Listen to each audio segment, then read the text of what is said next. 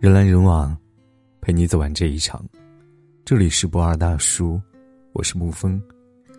今天给您分享的文章是：李子柒被央视点名，所有你羡慕的生活背后，都有你熬不了的苦。最近在热搜频频见到一个名字，李子柒，连央视都夸奖他。央视新闻这么评价他：没有一个字夸中国好，但他讲好了中国文化。讲好了中国故事。很多人都想问李子柒是谁？他为什么这么火？李子柒，一个能在稻田里插秧、竹林里挖笋、荷塘里采莲、森林里纵马扬鞭的美食全视频博主。他的微博有两千多万粉丝，比他粉丝多的是马云、雷军这种级别的大佬。B 站粉丝二百二十万，抖音粉丝两千二百四十九万。发在公众号的文章偏偏十万加，而他的 YouTube 粉丝有七百三十五万，与美国影响力最大的媒体 CNN 不相上下。其中每一个视频的播放量几乎都在五百万以上。他的粉丝来自全国各地，尽管外网播放的视频中没有配英文字幕，但这并不影响粉丝们对他的喜爱。这就是李子柒，一个不但在中国出名，在国外硬实力圈粉的姑娘。知乎上有个话题叫“如何评价李子柒”，其中一个高赞回答是：“李子柒的海外文化影响力可以抵得上一千个中国国际电视台。”无数人在他的视频里看到中国影视式的田园牧歌，从他的视频中得到安慰，在纷杂的世界里找到一处清凉。但与此同时，无数质疑也纷至沓来：作秀、假、有替身，不是真正的中国农村生活。有团队在运营。也有许多人说他不过是运气好，赶上了这个大家吃肉吃腻了就想吃几口小青菜的时代，发几个装模作样的视频却抵得上别人几十年的努力。甚至有人在微博上大言不惭地说：“林子柒就是靠团队炒作，换我我也行。”其实，所有牛逼的背后都是苦逼。李子柒是怎么从一个苦苦挣扎求温饱的农村孩子？成长为年入千万的超级 IP。据外国媒体公布的 YouTube 广告收入分红，李子柒粉丝五百万的时候，一年的广告分红大概是四千四百五十二万元，而目前他的粉丝已经有七百六十一万。二零一八年八月，李子柒同名天猫店铺正式上业，上线六天之后，这个当时仅有五款产品的店铺，销售量破十五万，销售额破千万。一年后。林子柒旗舰店在售二十一款产品显示的总销量突破一百三十万，总销量额高达七千一百万。就像女孩子总想买个奢侈品包包，证明自己是个中产一样。看过了李子柒的视频，你很难不掏钱买点什么，来体会一下视频中那种生活是什么样子的。美国艺术家安迪沃霍尔曾提出一个著名的十五分钟定律，在我们这个社会。每个人都有可能在十五分钟内出名，这就给了很多人一种错觉，好像在时代的风口下，成功总是来得很轻易。我也时常幻想一夜成名，但我从来没有羡慕过李子柒。他的火，也绝不是一时偶然。他今天的牛逼背后，是我们大多数人都熬不了的苦。这个九零年出生的姑娘，在她很小的时候，父母就离异了。而父亲过世后，继母待他并不好。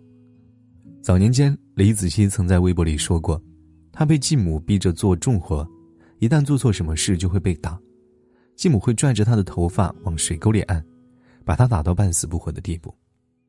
后来，爷爷奶奶把他接回去抚养，然而幸福总是很短暂。爷爷离世之后，奶奶没法供他继续上学，那时的他只有十四岁。这是一个大多数孩子正在上学、生活在父母精心照顾之下，生活中最大的烦恼，也不过是隔壁桌的男同学今天没有理我的年纪。但李子柒却要在这个年纪外出谋生。他睡过公园椅子，连续啃过两个多月的馒头，甚至去酒吧当过 DJ。一去就是八年，他做着自己并不喜欢的工作，只因为他不但需要养活自己。还要有足够的钱寄给留在家乡的奶奶。早年的经历磨练了他坚韧的性格，轻易不服输，因为他知道自己只有一条路，无论哪种生活都会很苦，那为什么不选择最牛逼的那种呢？后来因为奶奶的一场大病，李子柒回到家乡，因缘际会之下开始拍摄视频。那时候还是个小透明的他发微博说：“不管结果怎么样，都会努力去做，或许会失败，但至少不会有遗憾。”就这样，他迈开了通向成功的第一步。他的第一支视频是用手机拍摄、手机剪辑的《桃花酒》，成品画质相当感人，连个特写都拍不清楚。每一个视频从拍摄到剪辑，他都需要用上好几天的时间，但他从没想着放弃，即使在拍视频时肠胃炎发作，疼到全身冒冷汗，最后被朋友送去医院。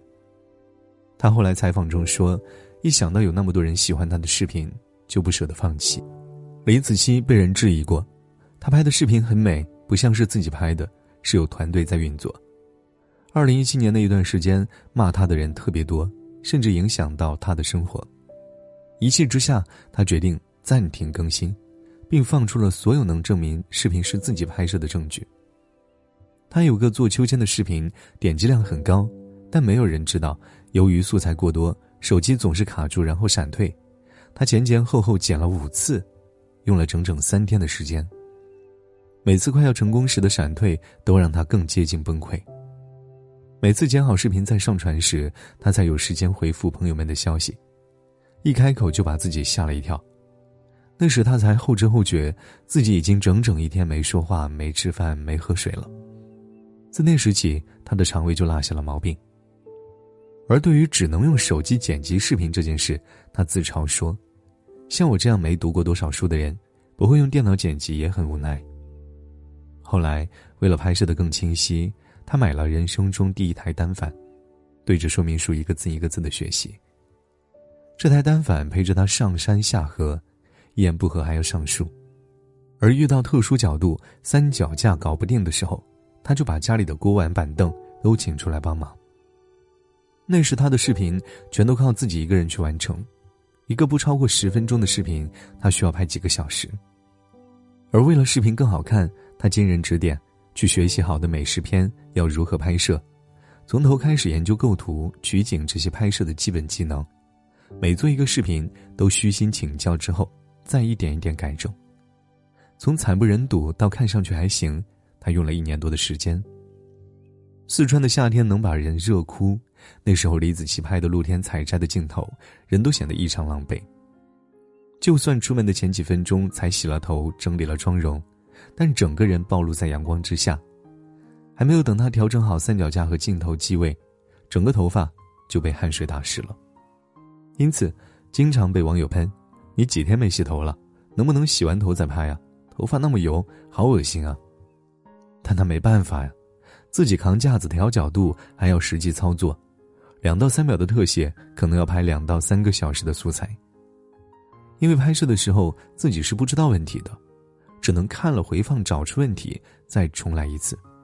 那个令他大火的兰州拉面视频拍摄过程一样艰辛，他并不会拉面，经朋友介绍找来一位来自甘肃的拉面师傅，软磨硬泡的求人家教他，好容易师傅答应了，苦难还在更后面。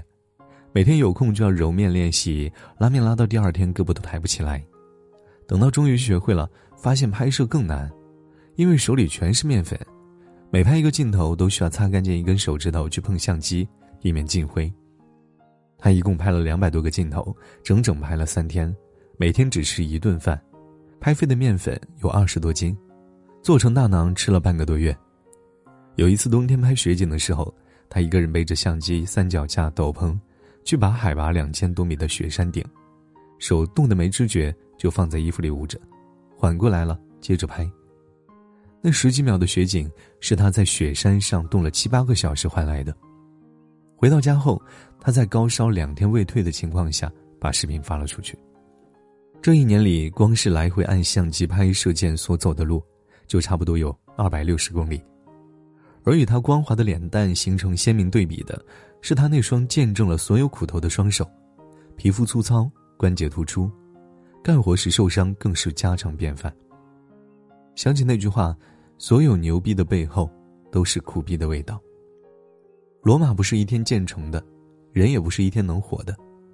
看李子柒的视频，觉得他什么都会，从吃的到用的，甚至还会造纸、蜀绣、制墨，这种几乎快要失传的技术。但这背后是他从清晨到深夜不停歇的付出。为了学蜀绣，他花了半年多的时间，奔波于家和老师之间。为了制造一种酱，从春天拍到了冬天。看起来采菊东篱下，悠然见南山的恬静生活，其实是日复一日的辛苦劳作。没有从小扎实的干活基础，没有每个视频背后成百上千次的重复，没有整日整夜耐得住寂寞的学习，就不会有这个连国外网友都羡慕的李子柒。我们不应该否定运气对于成功的作用，大多数时候，有能力的人也需要那么一点运气，来让自己扶摇直上。但能抓住运气的，永远是那群有充分准备的人。成功有运气的成分，但把成功全归于运气，就是耍流氓。这个世界从没有一夜成名，有的只是百炼成钢。泰戈尔说：“你今天受的苦、吃过的亏、担的责。”扛的罪，忍的痛，到最后都会变成光，照亮你的路。无论是为了什么，生存也好，生活也罢，亦或者是逐梦，总要向前努力的奔走。一年、两年、五年、十年，所有的故事总会有一个结局。重要的是，在最终结局到来之前，你是否耐得住寂寞，是我的稳初心。山有峰顶，海有彼岸。漫漫长路终有回转，余味苦涩终有回甘。年收入过亿的李佳琦在爆火之前默默无闻了十几年，岳云鹏在成为小岳岳之前被人欺辱，只能打杂。贾玲在成为全国人民的开心果之前，在剧组被导演指鼻子，骂像猪一样。成功之前总要穿过一片黑暗森林，努力不被肯定，隐忍不被理解，真心不被接纳。付出没有成果，但只有咬紧牙关熬过去，才能看见太阳。竹子熬了四年，仅仅长了三厘米，但从第五年开始，以每天三十厘米的速度疯长，六周就长到了十五米。荷花开了二十九天，只能开到池塘的一半，但是在第三十天的时候，就会一夜间开满池塘。那些熬过去的时光，将是成就你的养分。点个再看吧，为每一个还在坚持的你。好了，今天的文章就给您分享到这儿。如果你喜欢的话，可以在文字下方点上一个再看，或者将其分享到朋友圈。我是沐风，晚安，亲爱的朋友们。